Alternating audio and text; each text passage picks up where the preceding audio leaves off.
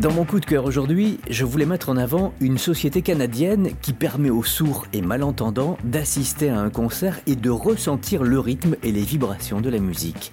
Alors comme dans beaucoup de domaines, c'est une idée détournée qui permet maintenant à un public pour lequel cette innovation n'était pas initialement destinée de profiter de l'évolution de la technologie. En effet, le Subpack, c'est son nom, est un gilet qui s'enfile très facilement. Il est destiné à la base aux gamers qui jouent sur console ou bien sur PC. Comme il est léger, une fois que les sangles sont serrées, on ne le sent plus.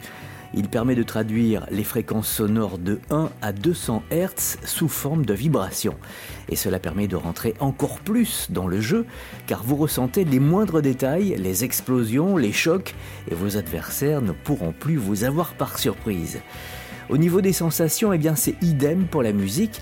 Pour les personnes entendantes, non seulement vous écoutez la musique, mais en plus vous sentez toutes les vibrations des basses, des sons qui se propagent de votre dos sur tout votre corps.